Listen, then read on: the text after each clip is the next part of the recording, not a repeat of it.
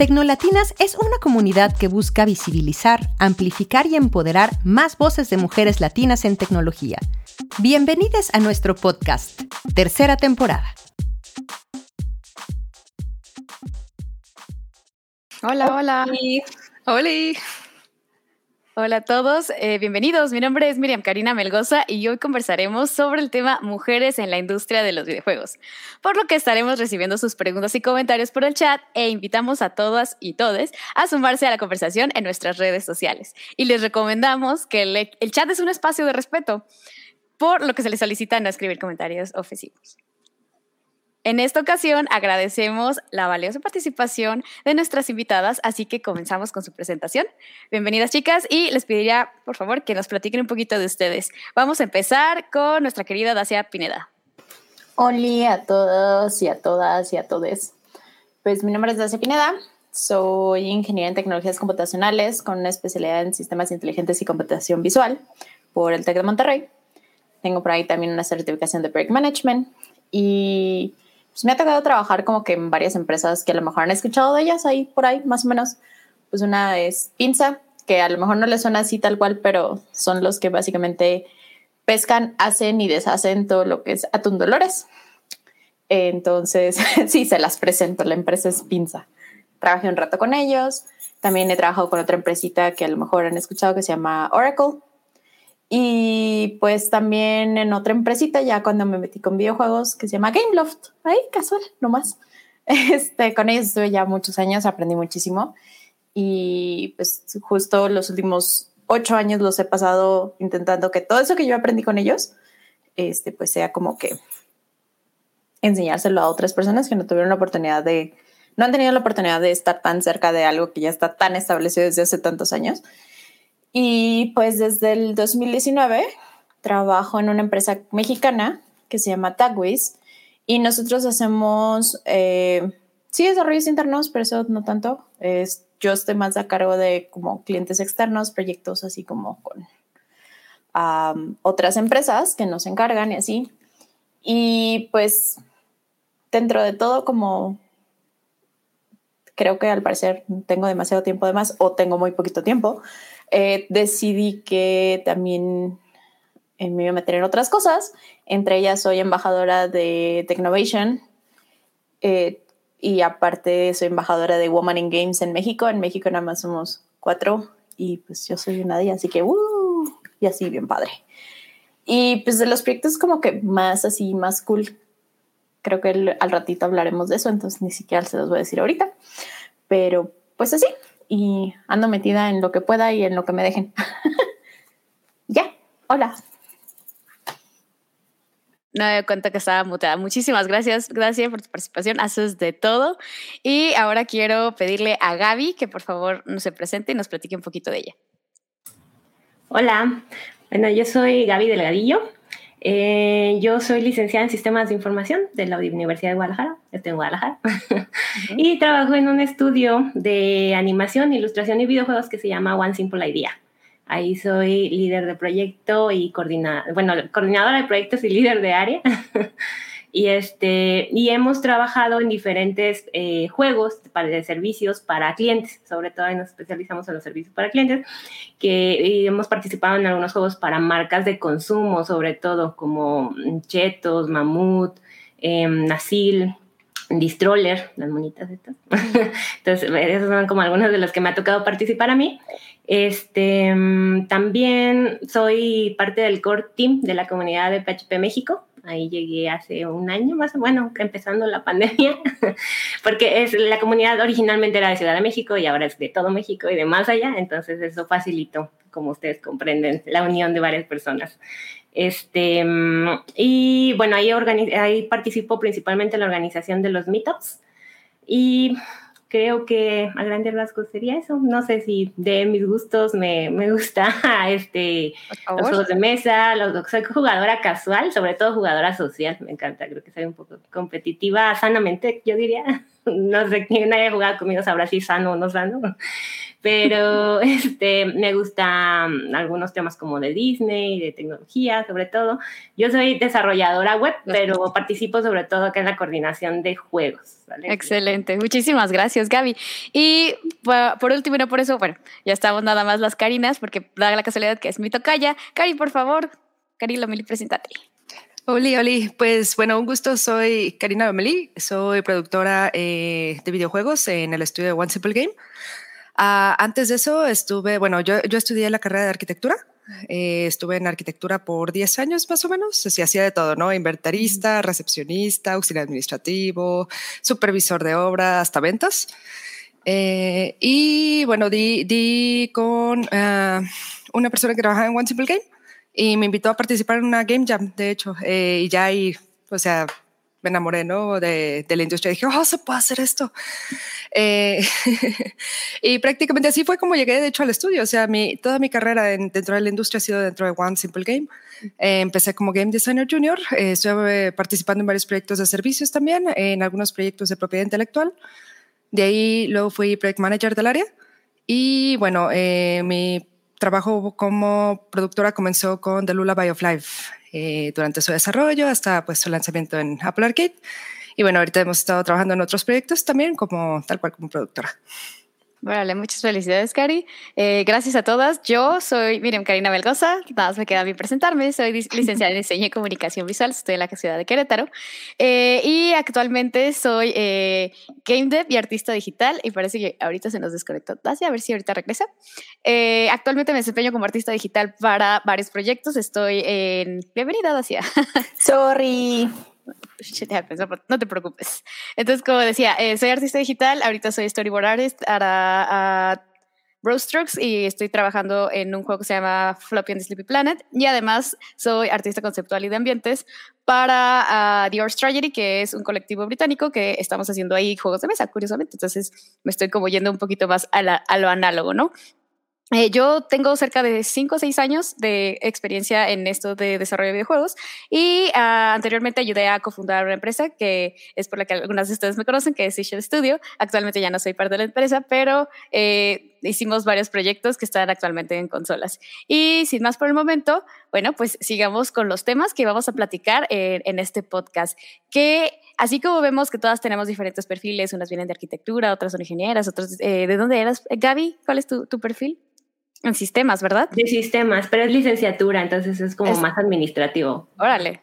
Entonces, yo creo que a todas las personas les queda la pregunta que es, ¿cómo es que fue que se interesaron en los videojuegos?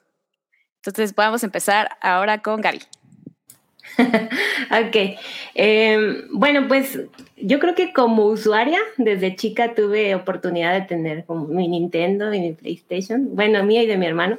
este, entonces, pues me tocaba jugar con mi familia y con sobre todo con mi, mamá, ¿no? De hecho, mi mamá también jugaba con nosotros, mi papá mi hermano. Entonces, para mí representaba muy buenos momentos, ¿no? Entonces, siempre el tema fue así como, ah, esto es algo divertido, esto es algo padre, algo para compartir.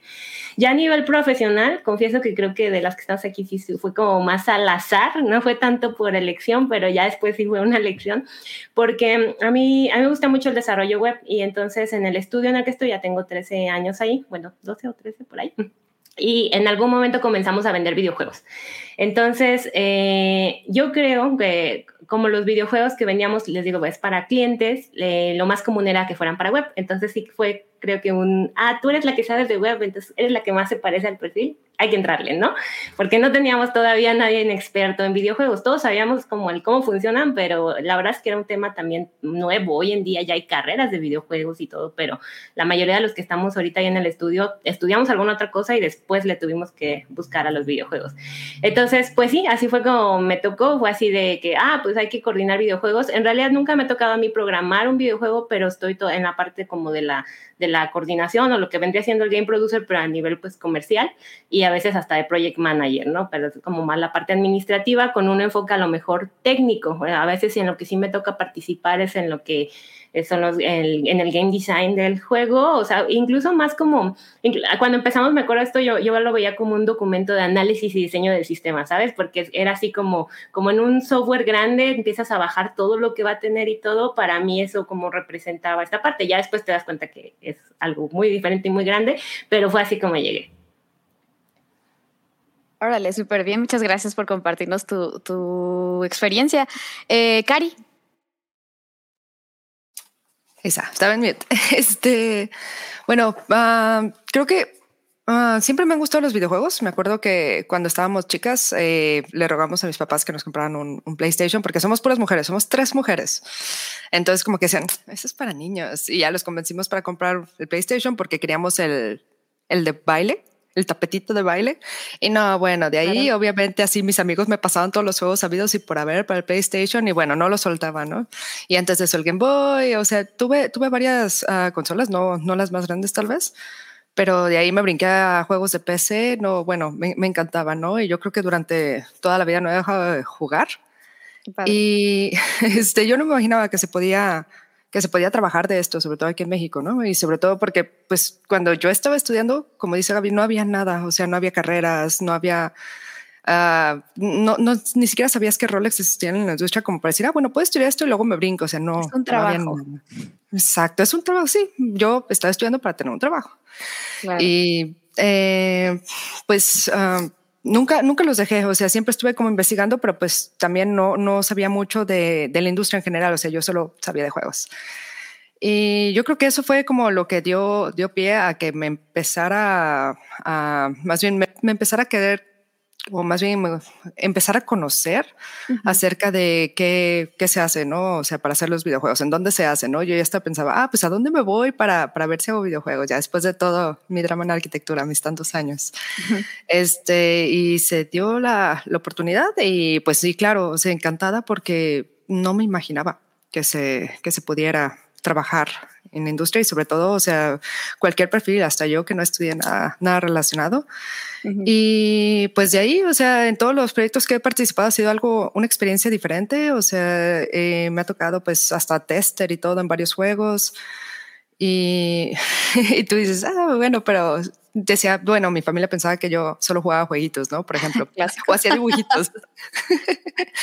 pero, pero no, o sea, ya, ya, este, pasando esa etapa, ya fue cuando ya empecé a ver más bien qué era lo que quería hacer dentro de, de la industria, ¿no? Porque entré sin saber nada. Pero sí, ¿no? Y hasta, y hasta la fecha sigo jugando un montón de juegos. Siempre es algo que me ha gustado y yo creo que no, no lo voy a dejar pronto. Ok, súper bien. Muchas gracias por compartir tu experiencia, Cari. Ya nada más nos queda nuestra Tasia. Por favor, cuéntanos.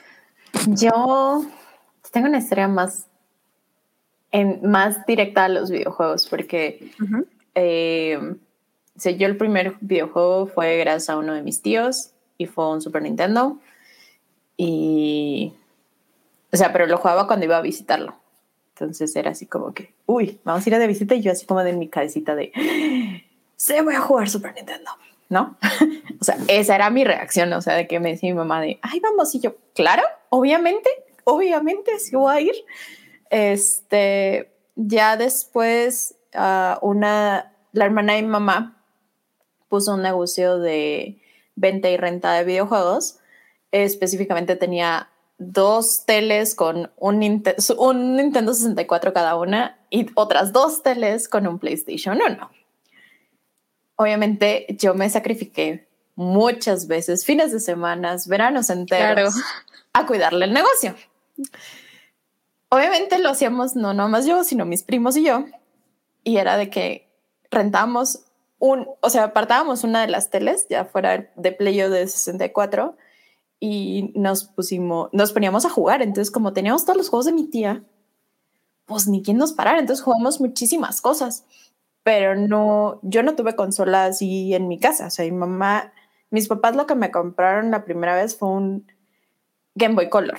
Sí, un Game Boy Color. Y sí, sí fue con Pokémon y sí fue la red version. Nice.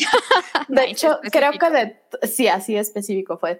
De hecho, creo que de esa, de esos juegos, porque por desgracia en una de mis mudanzas alrededor del país perdí todas mis cosas.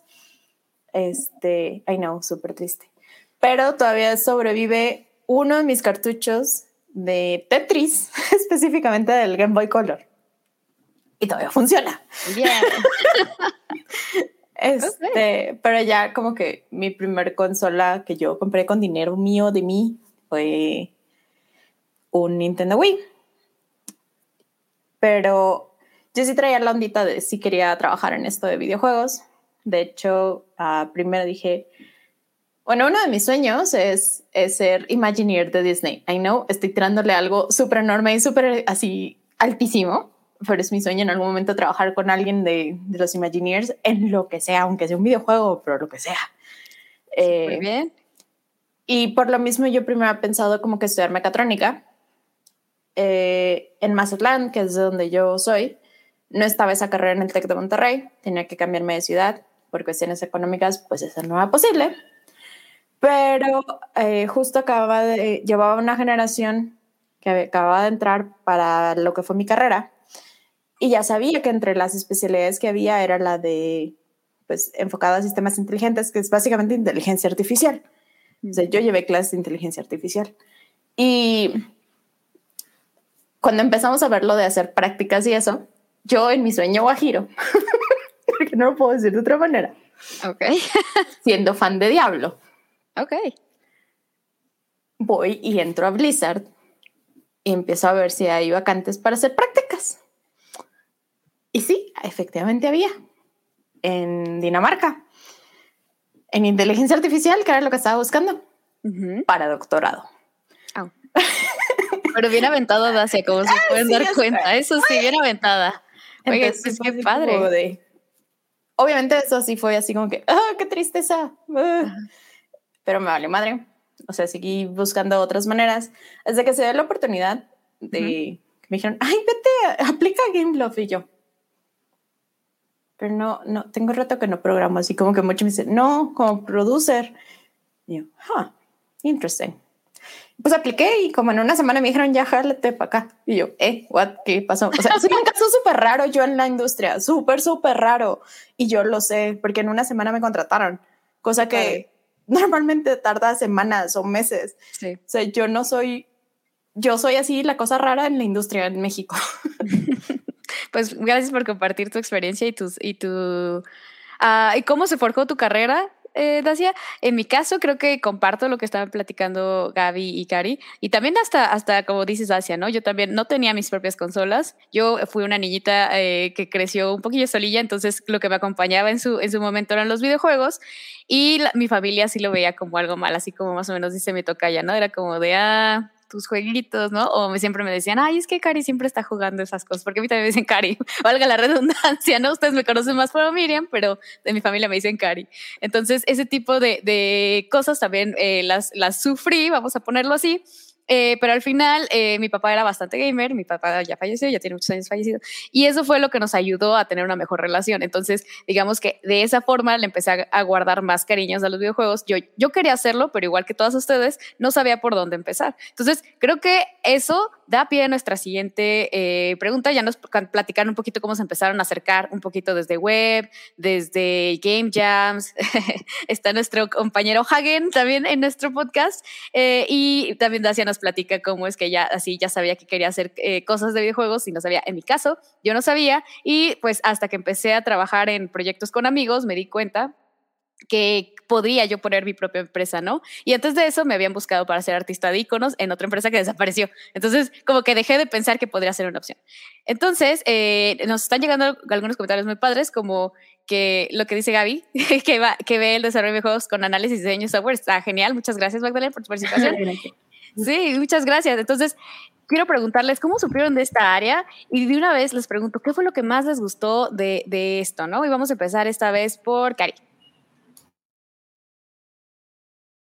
Del área en la que nos estamos desarrollando específicamente. Este. Quiero, quiero pensar, es un poquito de cómo llegaste a esa, a esa área, qué es lo que más disfrutas de lo que haces en, en esa área. Va, eh, pues llegué, básicamente fueron como varias, varias decisiones ahí que, que me hicieron llegar aquí. No fue porque yo pensara o conociera o este, sabía exactamente que era. Yo, yo quería ser game designer. O sea, desde el principio dije, ah, ya que me platicaron como todos los roles que existen, dije, game designer suena cool. Y cuando, cuando yo ingresé a One Simple Game, eh, era, éramos cinco, o sea, éramos cinco personas nada más, este director. Entonces, éramos súper poquitos. Fue hace ya cinco años casi. Y pues ya, o sea, teníamos, estaba el game designer, estaba el programador, estaba el technical artist. Y bueno, estaba yo, ¿no? La, pequeña, la pequeña Cari ahí tratando de ser game designer.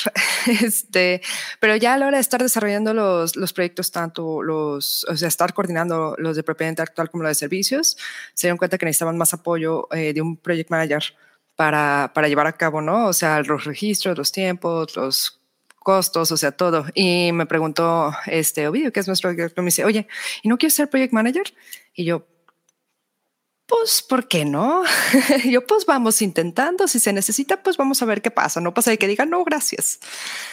Este, y, fue así como, como empecé como project manager. Eh, y al principio era, ay, mira, qué fácil. Y luego ya que empecé a ver lo que realmente era project manager, era como, oh Dios, ¿en qué me he metido? este, pero la verdad fue eh, como pues transición de estar en, en, ejecución dentro del proyecto, pero ya pasar a empezar a coordinar proyectos, pero ya con el conocimiento que, traía de lo que había aprendido. Entonces no fue tan difícil, además de que fue pues una transición un poquito larga, por lo mismo de pues que no, no era no era algo que yo conociera y sí tuve mucho apoyo del área, de hecho también Gaby, Gaby me estuvo apoyando mucho, este, y bueno, ya, ya de ahí, eh, después de estar ya un rato en Project Management, eh, empezaron a, a desarrollarse proyectos un poquitín más grandes. Y eh, fue ya cuando hice como este, este cambio ya a tal cual a producer, ¿no? Ya me encargaba yo del equipo. Eh, pero pues fue un tiempo, pues se, se, sintió rápido, pero realmente estaba como mil por hora, no todo el tiempo. Estaba este, revisando proyectos, estaba investigando de metodologías ágiles, estaba investigando acerca de las áreas para poder coordinar mejor los juegos. Este, estaba preguntando al equipo, oye, ¿qué, esto? ¿qué es esto? ¿Qué es esto? No te entiendo, explícame. Entonces, wow, fue, fue, fueron unos años de aprendizaje, pero extremo, extremo.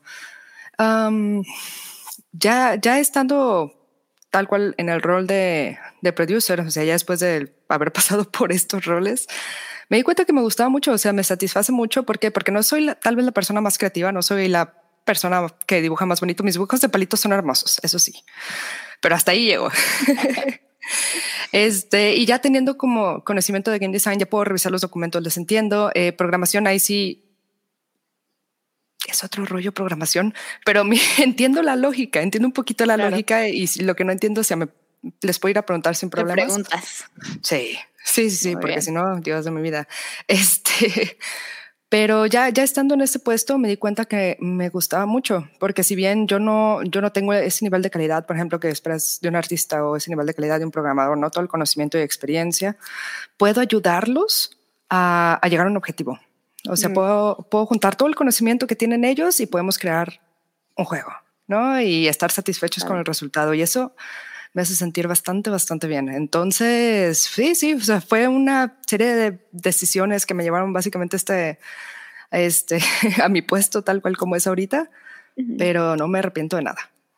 Excelente, muchísimas gracias, Cari. Cuéntanos, Dacia, ¿cómo fue el que entraste al área en la que estás desempeñándote y qué es lo que más te gusta? ¿Qué es lo, lo que más te atrae?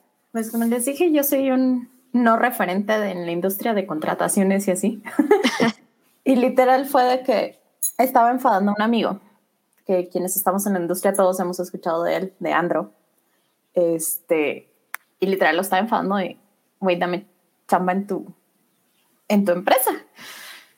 Y me dijo que no, porque pues no andaban como que muy bien y así. Y este, y, pero fue el que me dijo, aplica Gameloft. O sea, yo sabía de Gameloft en Guadalajara. En ese momento yo estaba viviendo en Guadalajara, este, justo había dejado de trabajar en, en Oracle no hacía mucho. Y fue de que, ok, voy a aplicar. Digo, no pierdo nada. soy de la idea de que si no aplicas, es 100% que te van a decir que no. Si aplicas, tienes 50-50 chance de que te digan que sí. Entonces, no perdía nada. Bueno, excepto esa no la apliqué con lo de Blizzard, pero porque ya sabía que me iban a decir que no por lo de PhD. Yo estaba en la, la, la licenciatura, nivel licenciatura, ¿no? Pero fue de que pues apliqué y me hicieron el examen, que, que el examen fue básicamente así como de, ah, vas a agarrar unos juegos de GameLoft y los vas a analizar y vas a decir como que qué mejorarías y qué harías y así y acá y así, ¿no? Pues yo lo hice yo así, como que, ah, pues Simón. Y cuando me dijeron, no, pues ya vente, yo me quedé así como de, ¿a dónde? y que me dicen, no, pues a Mexicali y yo. Pues ¿Dónde está eso? No, pero mi primera pregunta fue, ¿dónde carajos está eso? Literal, tuve que abrir, o sea, sabía que existía Mexicali, pero jamás me había preguntado dónde carajos ¿Dónde? estaba. ¿Dónde estaba? O sea, sabía que estaba en la Baja eh, y hasta ahí llegaba mi conocimiento nomás porque era la capital de Baja California, o sea, literal. No, no tenía ni la más remota idea, menos del clima, menos de nada. Y ahí va, todo inocente, creyendo que todo iba a estar bien. Y no, sí, o sea, la verdad es que sí, lo disfruté muchísimo.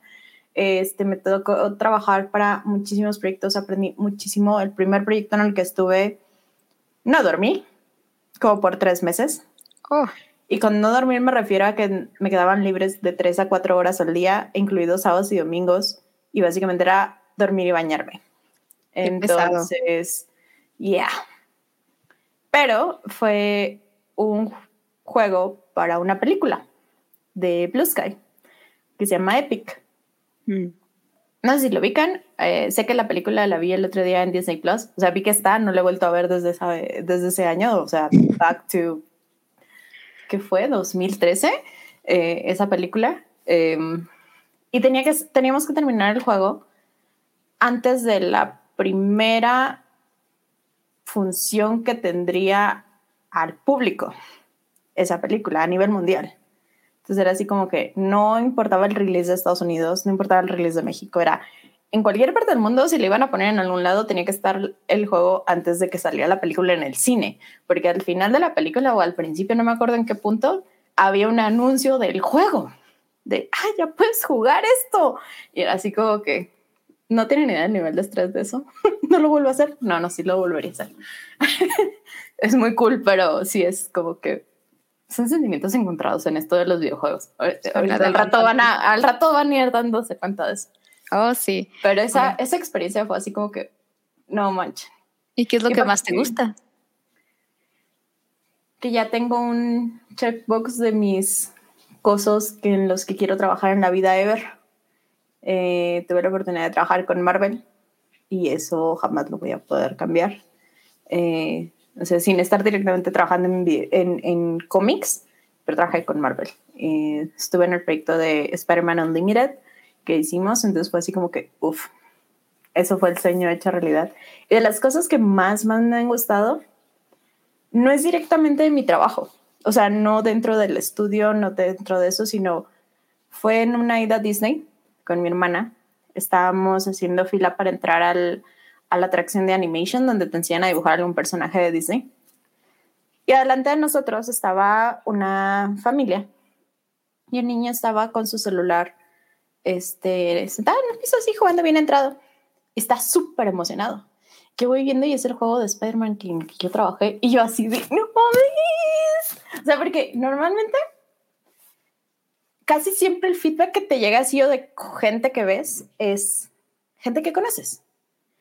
Eh, son amigos, son familiares, son conocidos. Pero ver a alguien totalmente random, así, no tienen ni idea del feeling así de, de lo bonito que se siente ver cómo alguien está disfrutando tu juego, alguien que no conoces en una situación totalmente ajena a ti. Eh, eso ha sido como que lo que más así, hasta me emociona ahorita. Qué padre. Este, porque sí, eso, eso ha sido lo mejor. O sea, más allá de, de mis trabajos, los proyectos, de las del networking que he hecho, de, o sea, de muchas cosas que podría decirles, ese momento, ese momento de haber visto a alguien jugar uno de mis juegos y haberlo disfrutado así, alguien que no tengo idea de quién demonios es, eso ha sido como el highlight de mi vida laboral. Qué lindo. Muchas gracias, Dacia. Gaby, platícanos. ¿Cómo es que llegaste a esa área? Ya nos platicaste un poquito. ¿Y qué es lo que más te gusta?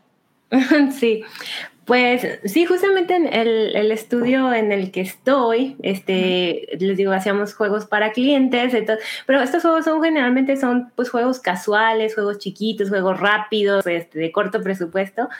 Y, pero nuestro director general tenía como esta inquietud de hacer nuestros propios juegos, ¿no? En ese entonces ya empezaban a estar de moda que Angry Birds y otros juegos y que ves que se convierten en licencias, entonces era así de, órale, hay que hacer algo así, ¿no?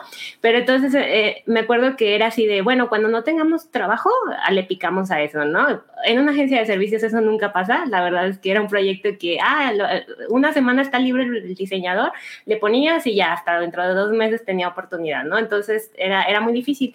Y hicimos un, se hizo un colchoncito, por decirlo así, y entró, eh, se contrató un equipo especial para desarrollar nuestros juegos, ¿no? Y esos juegos ya eran juegos pesados o juegos, o sea, juegos mucho más largos o más este, robustos a los que habíamos estado acostumbrando. Que de hecho ese, ese equipo especial es lo que ahora es One Simple Game, ¿no? Que es como esta empresa, esta hermana, eh, sí, hermana menor de One Simple Idea.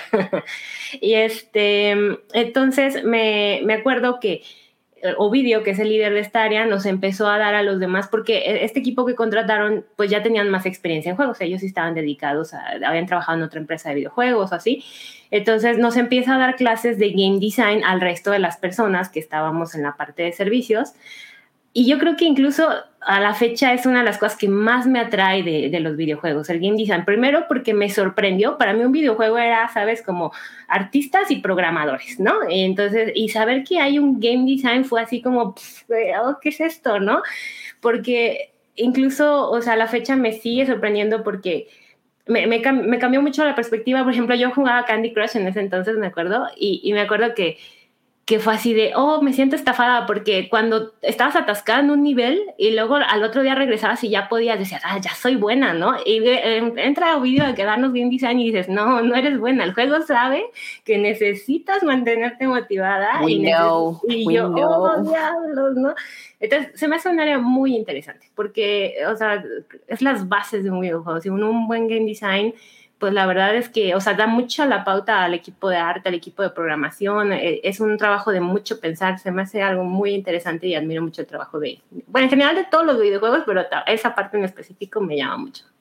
Genial. Una disculpa, pero como estamos en nuestro brunch, yo estoy aquí. Aprovecho. Como un segundo porque cierto perrito ya está pidiendo que le abra la puerta. Ok, adelante, gracias. Mientras les platico un poquito de mi parte. Mm, en parte, pues lo que hago es arte, ¿no? Yo sí soy la que hace dibujitos en los juegos. Entonces, yo vivo de dibujitos y me hace muy feliz hacerlo.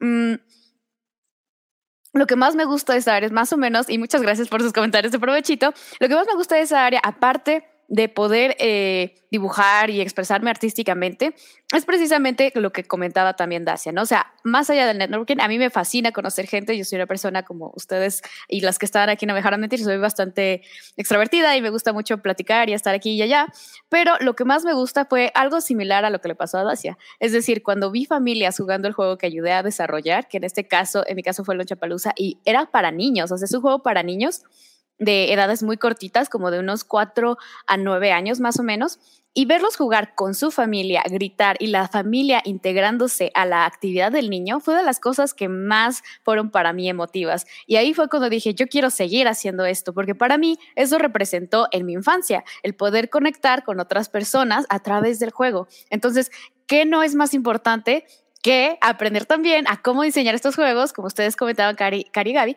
que es con el game design, ¿no? Entonces es algo muy padre, es muy apasionante poder de establecer las dinámicas en las cuales vamos a estar jugando. Entonces, eh, aquí viene otra pregunta. ¿Qué se tiene que estudiar o qué tuvieron que estudiar para trabajar o entrar a la industria de los videojuegos. Yo creo que ya estábamos platicando un poquito que nadie de nosotras tiene como tal un, un así como una carrera enfocada a esta industria. Entonces creo que sería muy interesante que nos platiquen cómo más o menos se fueron, eh, eh, sí, introduciendo a, a esta industria. Voy a empezar con Gaby esta vez, otra vez. Dijiste Gaby, ¿verdad? este, ok. pues no, a lo mejor no es un must, pero creo que mi, como les decía, mi carrera de sistemas uh, favoreció, ¿no? A lo mejor las carreras que, digo, hoy en día la verdad es que videojuegos tiene muchísimas áreas que a ratito vamos a platicar de eso, pero en mi caso siento que la parte de sistemas de información favoreció este, esta introducción que nos dio vídeo de game design también, pues para mí siento que es parte como de, de mi formación. Y, por ejemplo, también cuando hacíamos los juegos para las marcas, me acuerdo que teníamos mucho que eh, ver tendencias, como estudios de comportamiento, de, sobre todo de niños, porque la mayoría de las marcas que, trabajamos eran de niños. Entonces nos metíamos como a, revistas de marketing, a, a, Google Trends, a como esas herramientas y ahí también teníamos que como prepararnos, ¿no? Ya en la parte técnica, este, em, a mí me gusta ver, he visto en videos de YouTube, la verdad, videos de los engines, aunque les digo, aunque yo no lo programo como tal, mi enfoque a lo mejor es un poco más técnico, entonces me gusta saber cómo funciona, ¿no? A final de cuentas, cuando, cuando como soy como a veces este intermediario entre el, programa, el artista y el programador, me gusta como de, pues tengo que revisar lo que está haciendo el artista y que el programador no me la va a rayar por lo que le estoy aprobando al artista. Entonces me gusta como entender un poco cómo funciona el engine para saber o darle ideas, ¿no? Si a lo mejor programador se siente como un poco estancado, oye, a ver, pues me encontré esto como que pudiera servir, ¿cómo lo ves, no?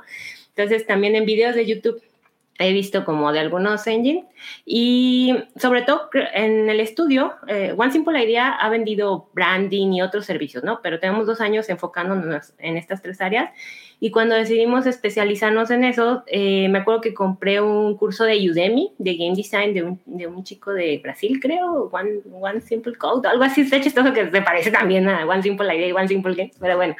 Este, y también ese, ese me acuerdo que a la fecha tiene unos recursos que tiene como una tablita del Game Design Canvas y eso que me han funcionado mucho. A la parte como que a mí me toca desde el coordinar hasta a veces incluso ayudar a dimensionar un proyecto, esta, esta tablita a mí me gusta porque es así como llega un cliente y y oye, a ver, pues quiero un juego para que una activación y que hagan esto y lo otro, y, esta tablita ayuda así de, a ver, pero ¿en qué dispositivos va a estar?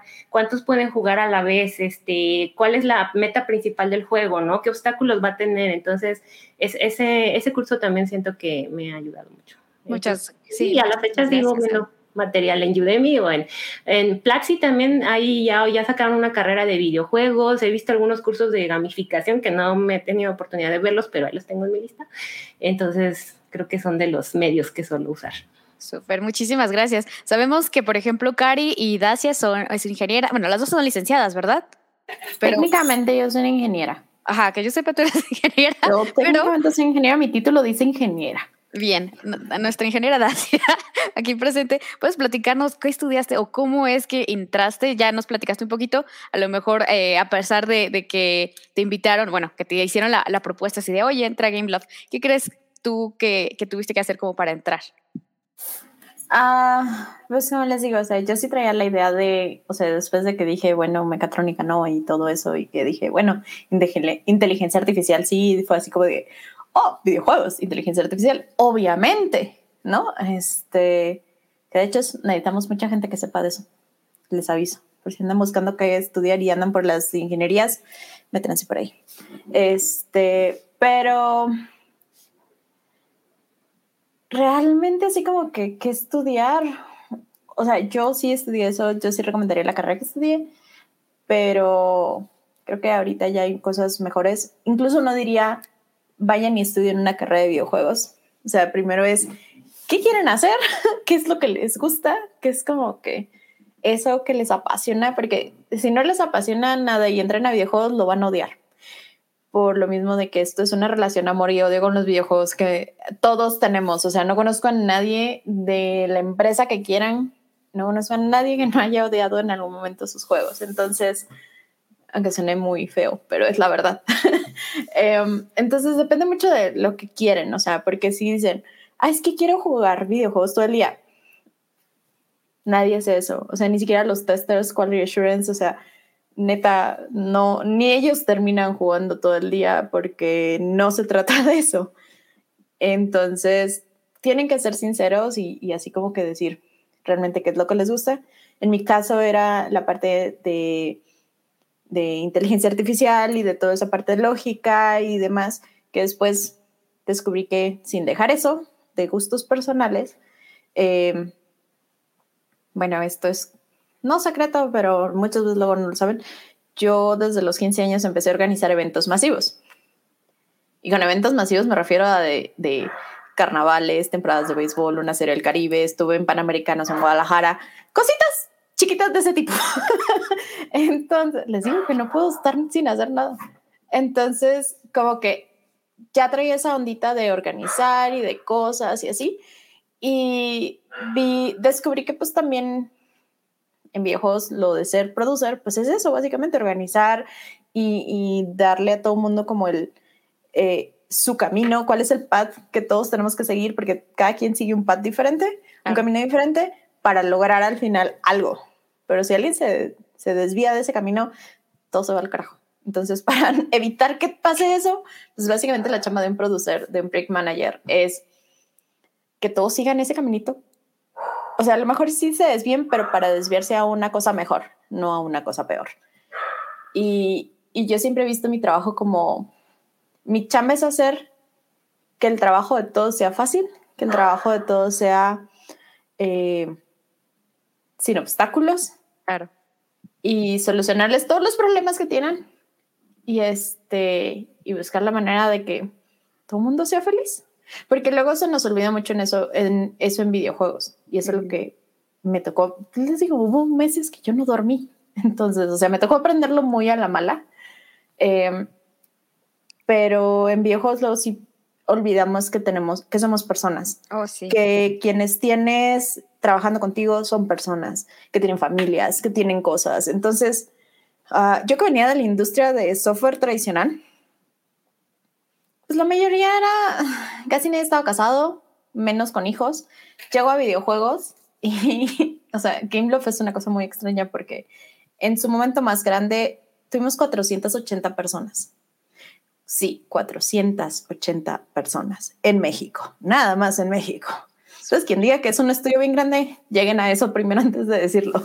Este, pero por lo mismo teníamos gente que hacía de todo o que venía de, de, carreras bien diferentes. O sea, teníamos un matemático que era una cosa rifadísima, así rifadísima, que lo traíamos para inteligencia artificial. O gente que nada que ver, decir que, ah, un comunicólogo, pues, pero se le daba eso de dibujar. Entonces, hay cosas como que bien raras que pasan en la industria que no es tanto qué carrera estudiar, sino vete por lo que te gusta y ya luego averigua a dónde, cómo entras en ese, claro. en esa cosa extraña que se llama videojuegos. Cari, entonces, gracias, Dacia. Cari, por ejemplo, en tu caso es la arquitectura. ¿Cómo es que esto se integra o cómo te ayuda o cómo no te ayuda? Platícanos. Oh, wow. Ah, pues sí, sí, sí me ayudó, este, sobre todo la parte de, porque estuve también varios años, ¿no? Supervisando obras, ¿no? Y también era, era muy similar, era muy similar, o sea, el ambiente, la mayoría eran hombres. Este, y además de eso, pues era estar coordinando a, tu equipo, ¿no? O sea, ya ahí me iba yo en el carro con los soldadores, vámonos a la siguiente hora. Este, y era estar viendo qué, qué, tenían, si les faltaba algo, si no, estar ahí manejando como tres horas para traer lo que se les había olvidado a los muchachitos.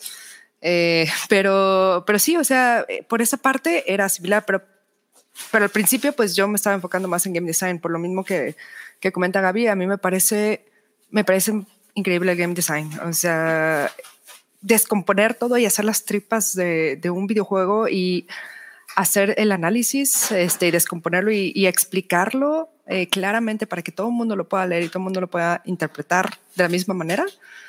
Entonces, creo que si, por ejemplo, eh, también estoy muy de acuerdo en lo que me comentada, si no es una carrera en específico y puede ser cualquier perfil que tenga como ciertas aptitudes o que tenga ciertos gustos para, pero creo que sobre todo lo más importante es a tener el gusto de seguir aprendiendo, ¿no? Porque a pesar de que no hayas estudiado eso, de, o, de que tal vez te cueste trabajo, ¿no? Ciertas cosas, ¿no? Hay ciertas cosas donde tienes que ser, por ejemplo, no, pues tienes que ser menos buena persona, ¿no? Porque pues tienes que sacar un proyecto. No, pues lo aprendes, o sea, puedes cambiar ciertas cosas para cumplir un objetivo o para cumplir el puesto en el que estás. Entonces no es, no es tanto, ah, ve y aprende una carrera o ve y aprende esto. Entonces más bien como estarte educando, estar investigando, estar estudiando por tu cuenta. Sí se trata mucho de eso. Em, en mi caso, ya, ya cuando estaba, o sea, ya pasando el rol de producer, obviamente todo, todo lo que había aprendido en años anteriores, tanto de game design, porque me ayudó a entender cómo funcionan los videojuegos, en estar participando en un, en un equipo tan pequeño, pues me ayudaba a acercarme y estar preguntando, ¿no? Cómo funcionan las cosas, aunque no sepa exactamente cómo, ni por qué, ni las terminaciones así exactas de cada uno de los materiales que utiliza el technical artist, o sea, tal vez no, pero entender cómo, cómo funciona. Es eh, creo que lo más importante en, en el puesto. Y además de eso, eh, también, como dice Dacio, seguimos siendo personas, ¿no? Cada uno tiene pues sus compromisos, tiene pues sus cosas que atender, o sea, le gustan diferentes cosas. Entonces, hacer que todo el equipo vaya caminando hacia el mismo lado. además de estar viendo, por ejemplo, las pláticas de Women in GameX, ¿no? Son muy buenas, este, son excelentes. Eh, siguen revisando, o sea, esos son en español. También hay eh, me ha servido mucho investigar. Eh, hay un evento gigantesco que se llama GDC, que se hace en San Francisco. Y muchas de esas pláticas que dan son pues personas ya acá, ¿no? De, estudios grandes y se quedan guardadas y muchas son de acceso gratuito. Se llama GDC Vault y te puedes meter a, escucharlas. O sea, es, es, material gratuito que tú puedes, dependiendo del área en el que te gustaría enfocarte, puedes entrar a revisar y a ver qué es lo que está pasando, ¿no? Cuáles son los más recientes, cuáles son las tendencias, cómo, cómo resuelven ciertos problemas. Entonces, todo ese tipo de material, o sea, te va ayudando porque no hay un lugar donde te diga, mira, aquí está la fórmula perfecta para que hagas el videojuego del año. O sea, toma, aquí la tienes. No existe eso. Entonces, tú tienes. Es probable que falles a que le atines. Sí. Ah, sí, sí vas a fallar mil veces, mil veces y ya después vas a decir, ah, mira, como que esto me está funcionando, a ver, déjame voy por aquí y algo va a salir. Pero está muy padre eso, o sea, está muy padre porque creo que todas hablan como de su sentimiento de seguir aprendiendo, de tener curiosidad, de seguir eh, ustedes están demostrando que se necesita una capacidad de ser autodidacta para estar dentro de, esta industria. En mi caso, yo soy licenciada en diseño y comunicación visual y lo mismo que ustedes, no me imaginaba que iba a terminar trabajando en videojuegos, no porque no quisiera, sino porque no conocía a nadie en mi entorno. Yo decía, eh, y lo he dicho en varias pláticas, yo decía, ningún adulto que yo conozca, ningún adulto respetable y serio, es un game dev. O sea, porque ni siquiera sabía que existía como tal ese, ese título, ¿no? Y como nosotras, nosotras somos. nosotros somos las game devs ahora. Y en, en, mi momento yo no conocía a nadie, ¿no? Entonces, actualmente, aparte de, de, todos mis roles como artista, soy docente para la carrera de arte para viejos de la Coco School. Entonces, ahora existen ya estos espacios donde se pueden educar en una Sí, en una, en una educación académica en relación a esta industria, ¿no? Pero en nuestro caso, y creo que si todas compartimos esto en común, es que la curiosidad eh, y las ganas de querer aprender y seguir aprendiendo es lo que nos impulsó y nos sigue ayudando a, estar eh, perteneciendo a esto, ¿no? Buscar cursos, buscar estos eh, recursos que son gratis, etcétera. Entonces, es, esa parte se me hace muy interesante, pero me gustaría preguntarles, ¿qué es lo que más les disgusta? De esta industria. Creo que sería también interesante platicar quizá no solamente lo, oh, lo genial, lo divertido y cómo llegamos aquí, sino también qué es lo que no nos gusta. Y voy a empezar ahora con Dacia.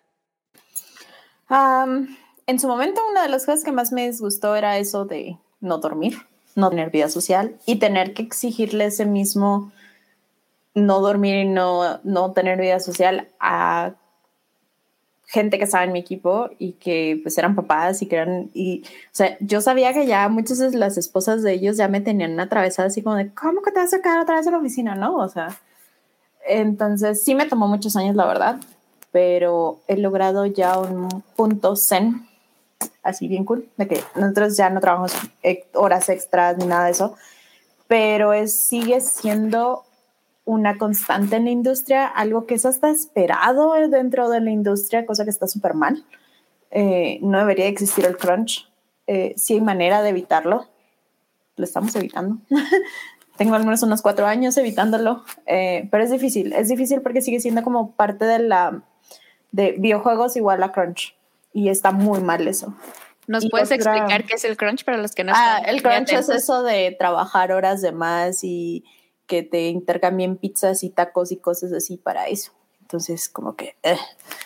Pero otra cosa que me disgusta es que sigue habiendo mucha gente pensando en que los videojuegos son malos, a pesar de que hay estudios, estudios así científicos hechos por personas que se dedican a hacer estudios de verdad, eh, que demuestran lo contrario que demuestran que de hecho ayudan. Hay videojuegos que están utilizándose en Estados Unidos ya para tratamientos psiquiátricos. O sea, literal videojuegos para tratamientos psiquiátricos, no manchen, o sea, es, la, es el sueño. Em, entonces estamos que, como que quienes estamos en la industria sabemos lo bueno eh, y pues también lo malo. Lo malo y lo feo. Ajá, todo. Pero hay demasiada gente, no quiero decir que son ignorantes, pero pues esa es la palabra, eh, porque no saben muchas veces qué onda con la industria y, y no está bien. O sea, también es, creo que es un poco de nosotros eh, tener que decir eh, o corregir eso o enseñarle a los demás. Igual al rato les platico de un proyectito que ahí traemos al respecto. Pero eso es lo que no me gusta de la industria, que sigue siendo muy pensado en crunch para quienes estamos dentro, que sigue siendo muy de hombres. Son pocos los estudios donde la mayoría son mujeres. O sea, esa vez que les digo que éramos 480 personas, éramos 35 mujeres. O sea, no éramos ni el 10% de la empresa. Así de mal. y pues eso también fomenta las cuestiones machistas y cosas que no voy a comentar en este momento porque no es el lugar, pero cosas que sí son feas eh, para mujeres en la industria y que eso también hace que muchas literal huyen, salen huyendo de la industria. Entonces, eso no está bien.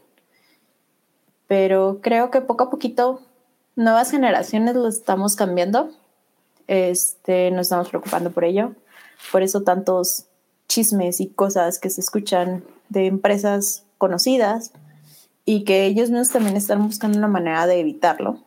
Y no nada más contra mujeres, sino también con eh, personas que son parte de, la comunidad LGBT, que también luego los aíslan o les hacen cosas que pues, no están cool.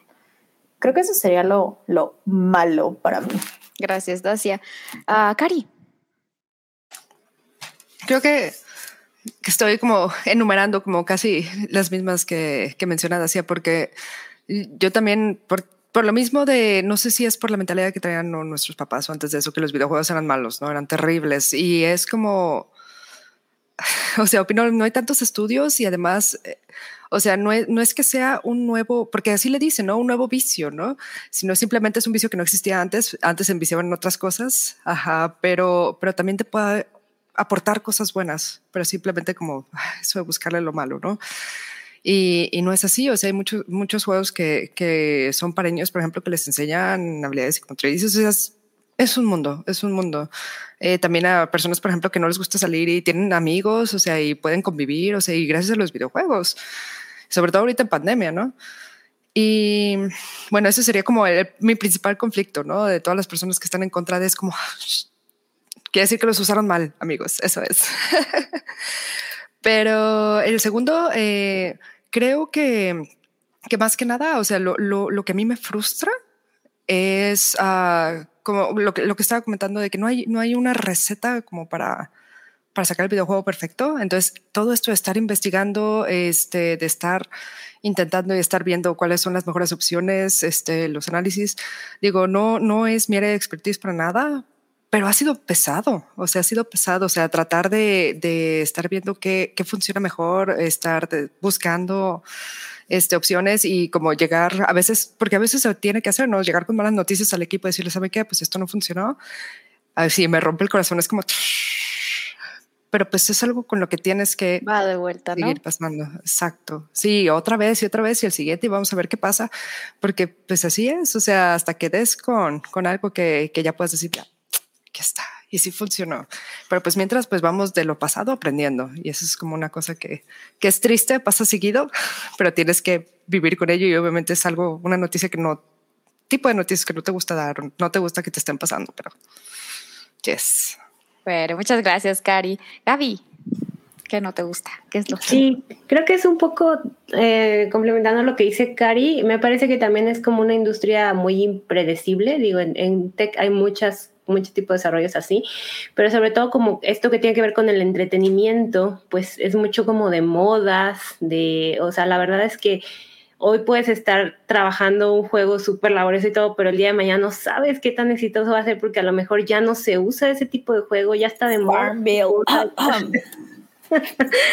Entonces, ¿sabes? No es como, digo, o sea, como en los servicios, a lo mejor un, un incluso una página web o no, sé, o sea, algún servicio más corto, esto puede estar trabajando un año en un proyecto y, y no saber si al público le va a gustar, qué le va a gustar y todo, porque, porque no nomás es el gusto, es lo que se está usando, ¿no? Y entonces eso creo que me es un poco todavía como, tengo que lidiar con esa frustración de decir, oh, esto tiene que funcionar, pero no saber si sí va a ser así. Muchas gracias. Acá estás diciendo que a Farming no, no lo toquen, por favor. Hay gente que todavía. Es un caso. O sea, todavía lo extraña con mucho O sea, si lo vemos, pues sí, pero es un caso justo de eso de qué tan impredecible es la industria, porque les pegó y les pegó, hicieron millones de dólares, crecieron la empresa a niveles extraordinarios, fue un crecimiento así de semanas, meses, o sea, todavía en una de mis idas a San Francisco, estando yo todavía en Oracle, conocí las oficinas. O sea, eran enormes, enormes. No tienen idea de lo grandes que eran, o sea, de verdad. Y de la nada fue de, ¡puf! Desapareció. De la nada. Sí. King estuvo a punto de desaparecer igual, nomás porque tuvieron un chorro de suerte. Pero eso es, es eso, es suerte. O lo de Flappy Bird, que eh, Flappy Bird se creó como dos años antes, antes de que se hiciera famoso. O sea, o Among Us. Ya tenía cinco años existiendo y nadie lo conocía, no era famoso y ahorita lo vemos hasta en el serial. O sea, no manchen. Es ya son ya locos. ya son ya locos. Sí, muchas gracias. Yo creo que a mí lo que no me gusta mucho que, que digamos es también esta esta falta, ¿no? De, de, nosotras, que estemos como tal, de esta visibilización y de esta facilidad, por ejemplo, como para entrar a la industria. Lo comento porque ahora que soy docente, y lo decía también Dacia, nada más tengo tres alumnas en dos grupos. Entonces, o sea, tres alumnas en dos grupos.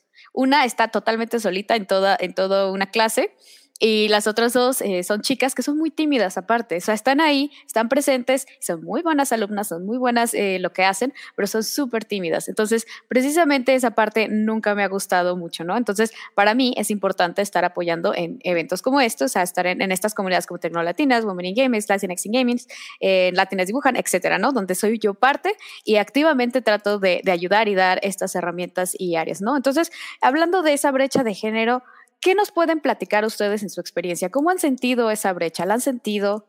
¿Qué nos pueden compartir? Y voy a empezar esta vez con Cari. Pues bueno, como ya suena un poquito de mi background, estuve en arquitectura.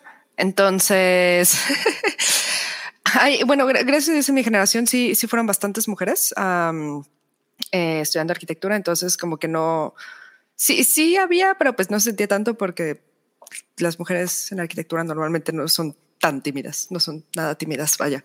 Este, y, y ya pues desarrollándome en, esta industria me acostumbré a que ya en el ámbito laboral sí la mayoría en puestos grandes son hombres.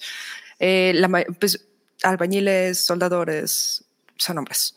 Entonces me acostumbré mucho pues a estar, a, a, lidiar, a tratar y este, a convivir, ¿no? Pues con mi equipo, con equipos de otras personas. Entonces para mí no era no, no fue un choque entrar, este, que hubiera más hombres en el equipo, ¿no? Eh, y tuve la fortuna de, entrar a One Simple Game donde no me ha tocado, o sea, no, me ha tocado. He escuchado historias de terror, de verdad que sí, y, no me explico porque no las he vivido en, en la industria de videojuegos. Eh, las escucho y de verdad me asusto. Digo, es que cómo está pasando. O sea, no entiendo cómo sucede esto. Si las personas que yo conozco, mis personas cercanas o conocidos, no son así. O sea, no son así y pues sí, estoy así, ¡ay, qué bueno! Pero pues también obviamente me siento mal. O sea, ¿qué, qué, qué puedo hacer? O sea, uh, para evitar, o sea, en casos, caso de tener algún conocido, o sea, ¿qué podría hacer? Pero, pero no, en realidad el ambiente ha sido muy respetuoso y pues digo, yo, yo también, o sea, solía ser mucho más tímida de lo que era ahorita, pero porque era como la nueva, ¿no? La nueva que no sabe nada. Y al contrario, el equipo ha sido quien me ha ayudado a, a empujarme, ¿no? Como, mira, es que sí sabes, sí sabes, dale, órale, avanza.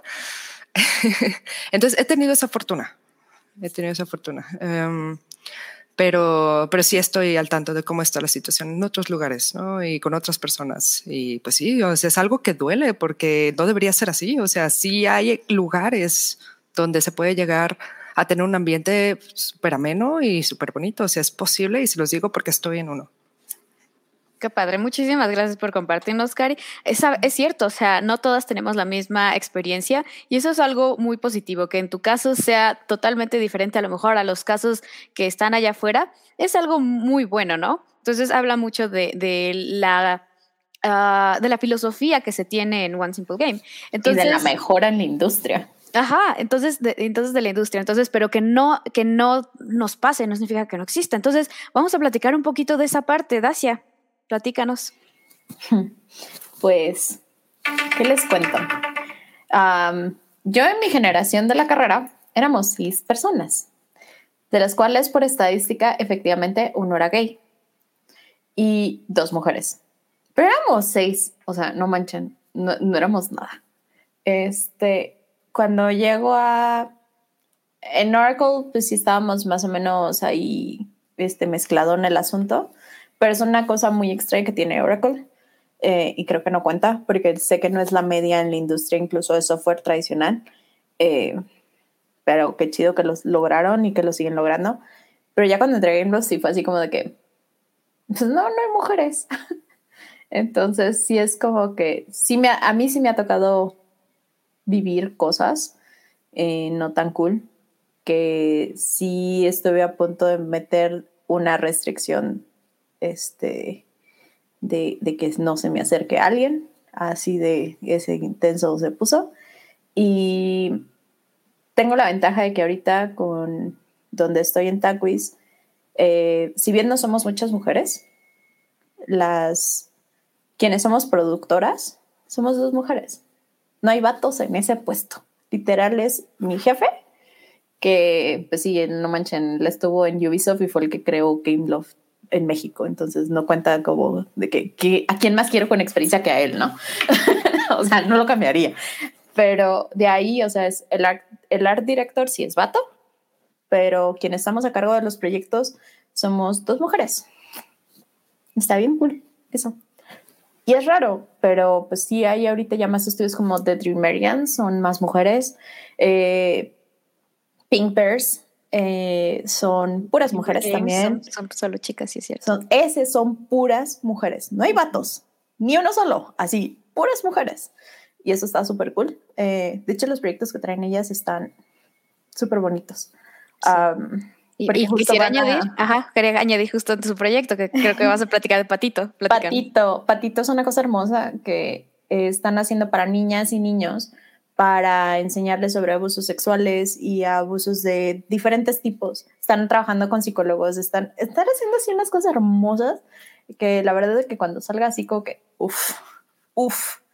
Em, pero, pero pues sí, es mucho de, de la misma creencia dentro de la industria de que los videojuegos creen que son para vatos. Pero les digo algo, Pac-Man, aunque fue hecho así hace millones de años para muchos, Pac-Man, el hit que tuvo en América fue en mujeres. De hecho, por eso creyeron que creando a Miss Pac-Man con el moñito nada más ya iban a tener más ventas y no les funcionó, porque eso fue otro tema, porque pues, hombres pensando como hombres en esas decisiones, pero Pac-Man, el hit de videojuegos en los 80 fue por mujeres, no por hombres. Así que siempre ha habido gamers, muchas gamers eh, en el mundo, mujeres, solo que hubo un rato que se hizo muchas campañas eh, hacia hombres, especialmente en los, a finales de los 80s y los 90s. Y por suerte ahorita ya está cambiando todo eso. Pero sí, depende mucho de nosotros. Y que se acercan más mujeres a la industria. O sea, no tengan miedo. no mordemos. A los que ya estamos, no mordemos. No, mordemos. Platícanos, Gaby, ¿cuál ha sido tu experiencia con esta brecha? Sí, yo creo que al igual que Cari tampoco he tenido una historia de terror, o sea, sí he tenido, sí, sí es notoria la brecha, sobre todo en la parte, les digo, de, de o sea, en la coordinación de proyectos, incluso he tenido clientes donde, me acuerdo, hay un cliente que, tenía contacto yo como con siete hombres, ¿no? Que uno era el director de una cosa, otro el director de finanzas, otro el que aprobaba X, pero eran puros hombres. Entonces yo iba a las juntas con puros hombres, ¿no? Y era un poco complejo porque como que, ¿sabes? Era como llegar y decirte, no, es que esto se hace así porque se hace así, porque aquí está el documento y todo. Me acuerdo que una vez me dijeron, es que su problema, señorita, es que es demasiado estructurada. Y yo así como que por dentro dije, ok, ese es mi problema, entonces creo que no hay un problema, ¿no? Realmente aquí está faltando algo de estructuración.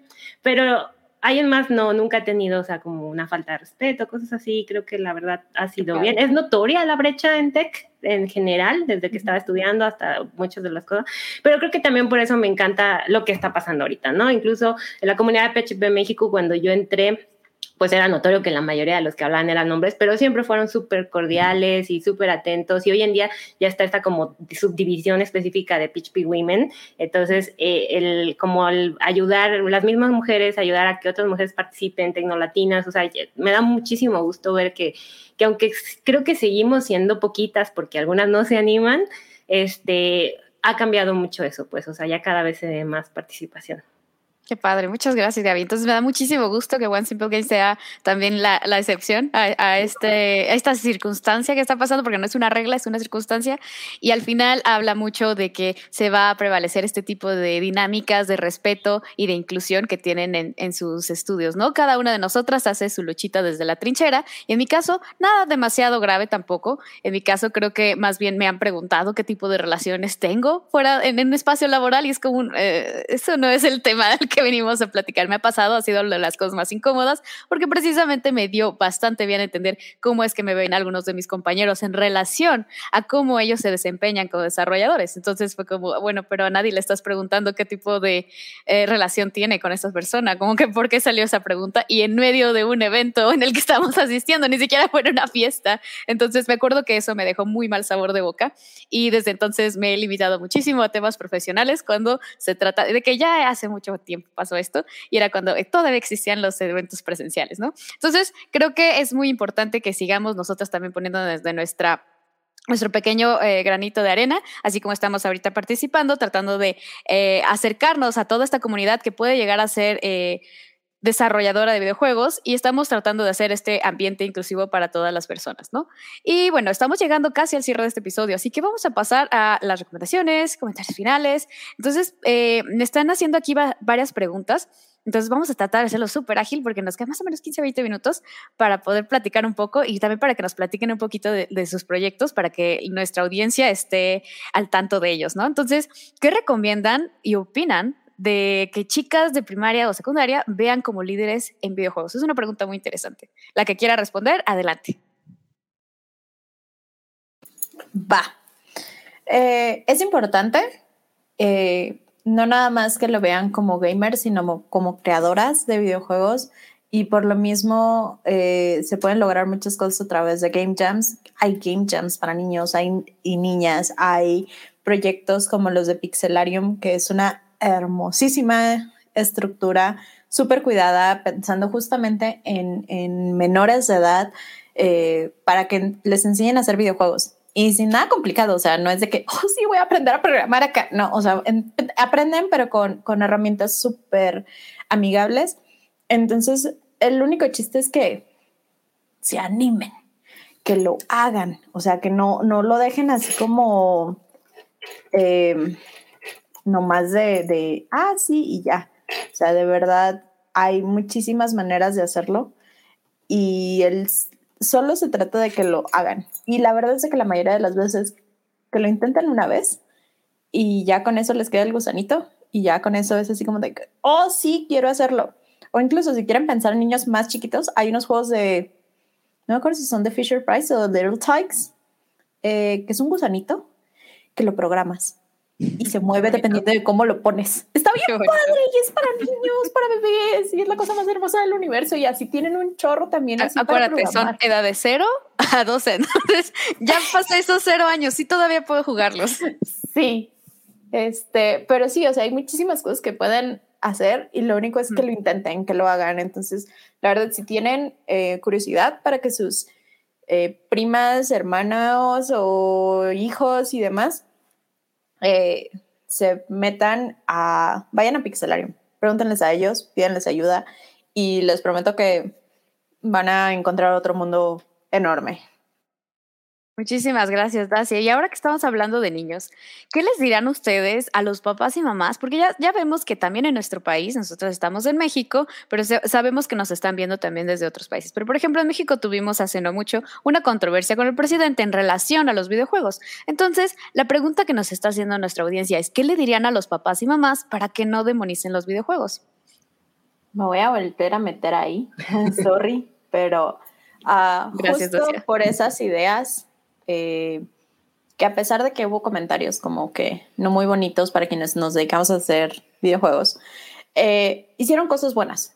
Eh, el decálogo que presentaron no es erróneo. yo diría que está un 80% bien hecho. o sea, les falta detalles.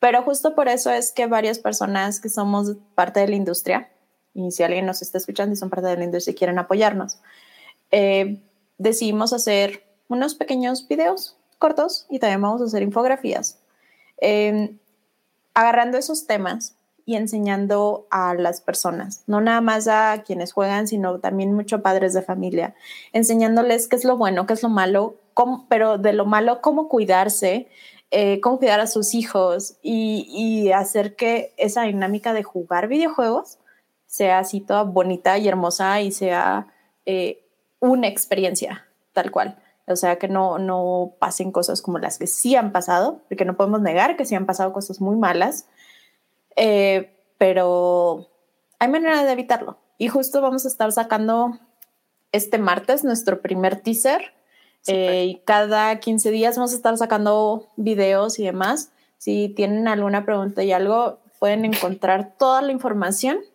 Ahorita no, a partir del martes, este, con un hashtag que se llama Seguro Juego.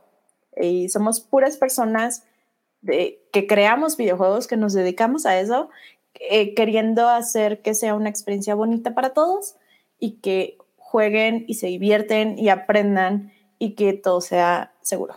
¿Alguien quiere añadir a la pregunta un poquito de lo que dice Dacia?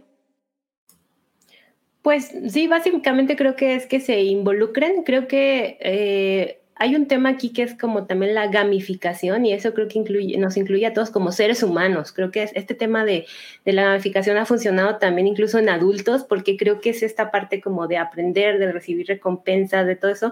Y, si no fuera porque funciona también y porque ayuda en algo, o sea, la verdad es que también hemos trabajado juegos educativos, o sea, entonces por algo las escuelas están pidiendo porque es, es una forma mucho más divertida de aprender, mucho más gratificante, que motiva a los niños. Entonces creo que es nada más como cuestión de involucrarse de no dejarse como llevar y, yo creo que ahí aplica el típico de todo con medida, nada con exceso, ¿no? O sea, obviamente también depende, por eso creo que la, clave es involucrarse, ¿no? Si yo me involucro con mi hijo en lo que está jugando, veo y, y demás, es más fácil entender el cómo puede ayudarlo. Súper, muchísimas gracias Gaby. Cari, ¿quisieras agregar algo? Oh, exactamente, el mismo comentario que, que, que, tiene Gaby. O sea, pienso que muchos satanizan los juegos porque no saben, o sea, nada más ven como como lo que muestra, por ejemplo, los, los grupos de chats de los tíos, ¿no? que siempre ponen las cosas malas y no, no hay información al respecto. Creo que es algo similar, ¿no? Escuchan una historia fatal y ya piensan que todo es La amplifican. Exactamente. Entonces, no, pues si, si tienes hijos, si quieres que tu hijo, este, más bien si tu hijo quiere jugar algo, pues ve con él, ve de qué se trata. O sea, no todo es malo. O sea, pero también hay cosas que son para sus edades también. O sea, investiguen eso todo. O sea, ahí detrás, leer, este, investigar, sí. Sí, añadiendo a lo que dice mi tocaya, justamente para eso existen las clasificaciones. Entonces yo invito a los padres que investiguen las clasificaciones que tienen ya, o sea, ya existen estos organismos que les ponen estas etiquetas. Cada etiqueta tiene una advertencia de los contenidos que tiene el juego. Entonces invitaría al auditorio, los que son padres, madres, eh, las, los tutores, a que revisen estas etiquetas para que sepan qué contenido hay en los videojuegos. Eso les va a ayudar a escoger mejor para ellos porque siempre va a haber un espacio en los videojuegos donde está adecuado a su edad. Entonces, involúquense, jueguen con ellos y aprendan un poquito de su mundo, porque para los niños, así como para los niños se obsesionan los videojuegos y significa el mundo para ellos, significaría más cuando sus padres están involucrados en eso. Entonces, eh, creo que eh, nos queda cerca de unos cuantos minutitos. Entonces, me gustaría conocer un poquito de sus proyectos para que los podamos seguir, para que el auditorio las conozca un poco más. Ahorita tenemos uno muy interesante de Dacia, entonces vamos a empezar con Dacia y después cerramos con las chicas de One Simple Games, ¿vale? Vale, pues como les digo, eso de seguro juego, este, apenas vamos arrancando eh, y ahí estén buscándonos. Eh, de hecho, también ya estamos buscando hasta website, redes sociales. O sea, ya va a ser todo un drama eh, así bien padre. Este, sigan a Woman in GameX si quieren aprender sobre videojuegos, sobre qué es lo que hacemos, qué es lo que hay, qué es lo que se puede hacer. Eh, no importa las carreras, no importa si nunca han hecho nada. Este, Woman in GameX es una comunidad súper bonita eh, donde cuidamos, o sea, no es exclusiva de, de, mujeres, se aceptan hombres siempre y cuando sean respetuosos este, y lleven la convivencia así toda bonita. Eh, pero sí, va a tener prioridad una mujer. Si, es, si alguien entra que un, ya acosó a alguna mujer en otro momento, queda baneado de la comunidad. Entonces, warning.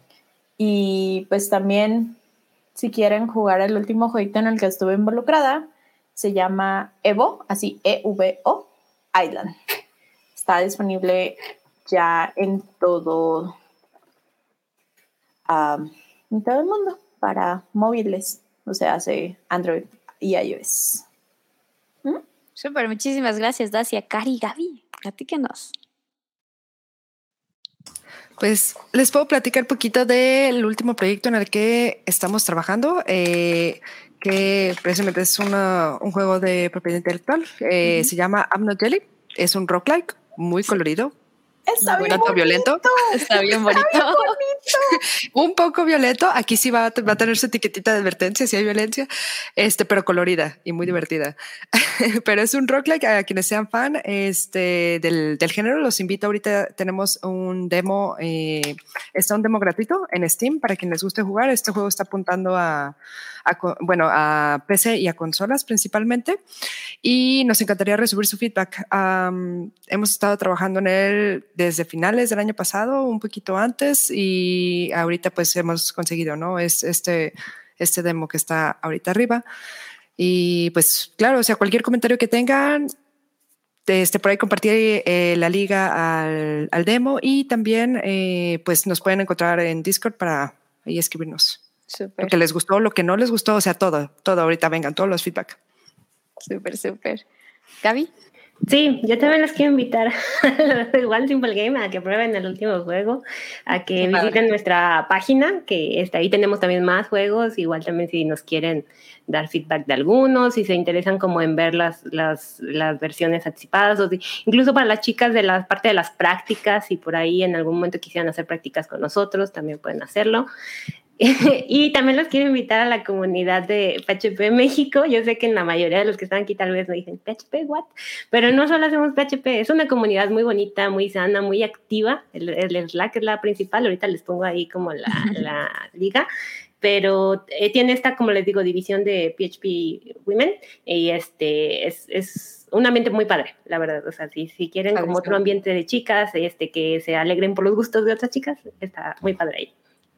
Muchas gracias por compartir sus proyectos, chicas. Yo actualmente eh, los invito a que eh, yo estoy participando en Floppy Planet, es el único videojuego que actualmente estoy desarrollando, eh, porque Lambert's RPG es un juego de mesa, entonces no es como que pueda compartir demasiado.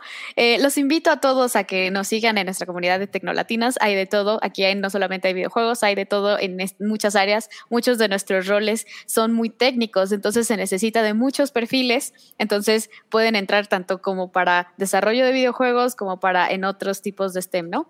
Y... Eh, sin más, eh, me gustaría ya terminar este podcast. Eh, ha sido fantástico, me ha gustado muchísimo estar con ustedes, chicas.